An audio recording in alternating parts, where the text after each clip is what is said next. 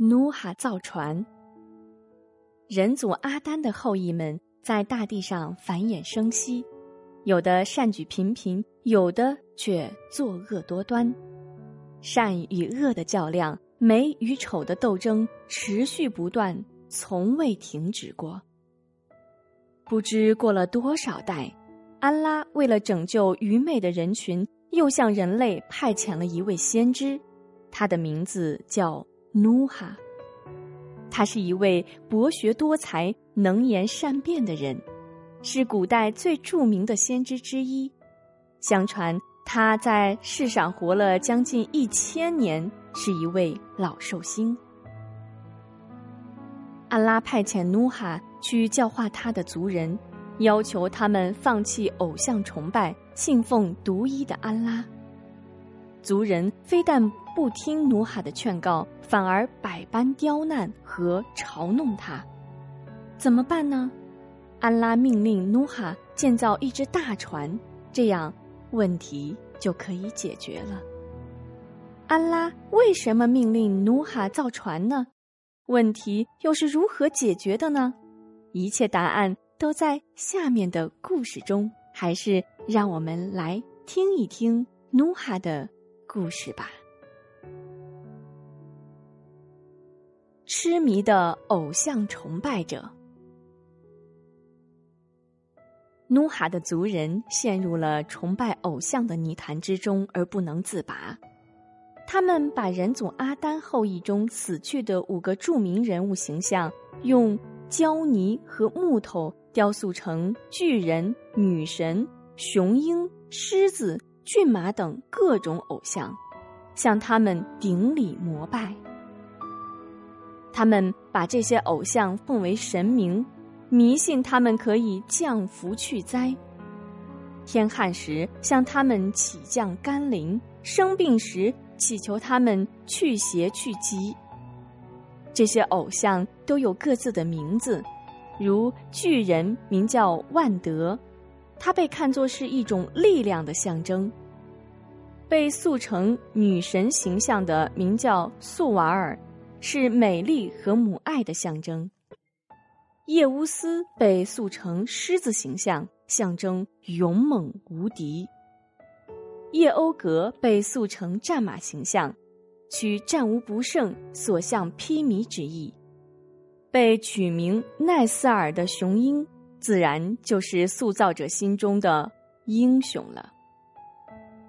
每当节日到来，人们便如痴如狂，用各种千奇百怪的仪式献祭祈祷，长时间的跪拜在他们亲手塑造的偶像面前，毕恭毕敬的祈求这些偶像保佑他们五谷丰登、人畜两旺。努哈奉安拉的委派来到族人当中，号召他们放弃偶像崇拜，信仰造化和治理天地万物的独一的安拉。他说：“我的宗族啊，你们应当崇拜安拉，除他之外，绝无应受你们崇拜的。难道你们不敬畏吗？”他苦口婆心的劝说他们，却得不到响应。承认他是安拉派遣的使者的人寥寥无几，就连他的儿子凯南也不理睬他的教诲。每当努哈来到他们面前，他们不是用手塞住耳朵，便是用衣服把头蒙上。有人说努哈是疯子，有人骂他是骗子，有人甚至对他说。你只不过是一个同我们一样的凡人，却要冒充先知，你是不是想来骗钱呢？努哈尔义正言辞的回答说：“我不为传达使命而向你们索取任何报酬，我的报酬只有造化我的主宰负担。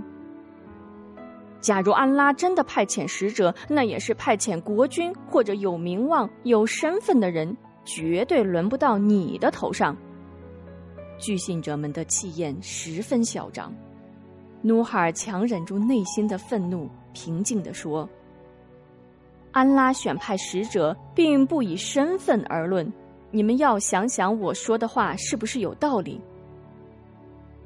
他用冷静的目光扫视着周围的人群，看到一个个穿着华丽的家伙那种极其傲慢的神态，本想不再似他们费口舌，可是，一想到自己肩负的使命，便继续说道：“你们要动脑子想一想，你们亲手塑造的那些东西能为你们做什么？他们一踢就倒，一踩就碎，而安拉才是万能的。”你们每个人的生死命运都在他的掌握之中。你们看，昼夜的循环，日月的往复，天上的群星，地上的生物，哪一种不是安拉所创造和管理的？不要再执迷不悟了，赶快祈求安拉的宽恕，信仰和崇拜他吧。要知道，他才是独一的安拉。痴迷的偶像崇拜者们发出一阵阵狂笑，七嘴八舌的叫喊着：“别听他胡言乱语！努哈，不管你说的如何天花乱坠，你也是个骗子。你只有那些最卑贱的人们才会轻率的顺从你。如果你要我们相信你，嗯，就把你身边那些愚昧的追随者赶出去吧。”努哈用洪亮的声音打断狂徒们的叫喊，怒斥道：“不许侮辱我的教包！你们才是最卑贱的人，真正的愚昧者！”面对拒信者们的挑衅、凌辱和诽谤，努哈毫不动摇。他相信人们终有一天会良知发现，皈依正教。他继续奔走于族人之间，进行。耐心的劝归。随着时光的流逝，双方的斗争更加的激烈。偶像崇拜者们非但不听努哈的劝告，反而更加肆无忌惮的向那些泥雕木刻的偶像顶礼膜拜，对努哈的人身攻击也有增无减。他们狂妄的叫喊。我们不信仰安拉，不是照样有钱有势吗？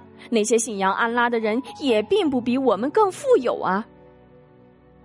努哈的儿子凯南更是口出狂言：“父亲，你不要再自欺欺人了！你说安拉独一万能，那好吧，就让安拉惩罚我这个不信主的人吧。”此时，努海已忍无可忍。他用愤怒的目光扫视着那些痴迷的偶像崇拜者，激动地说：“你们不要太得意了，安拉是要裁决一切的，他必定要严惩你们。你们等着吧，这一天终将到来。”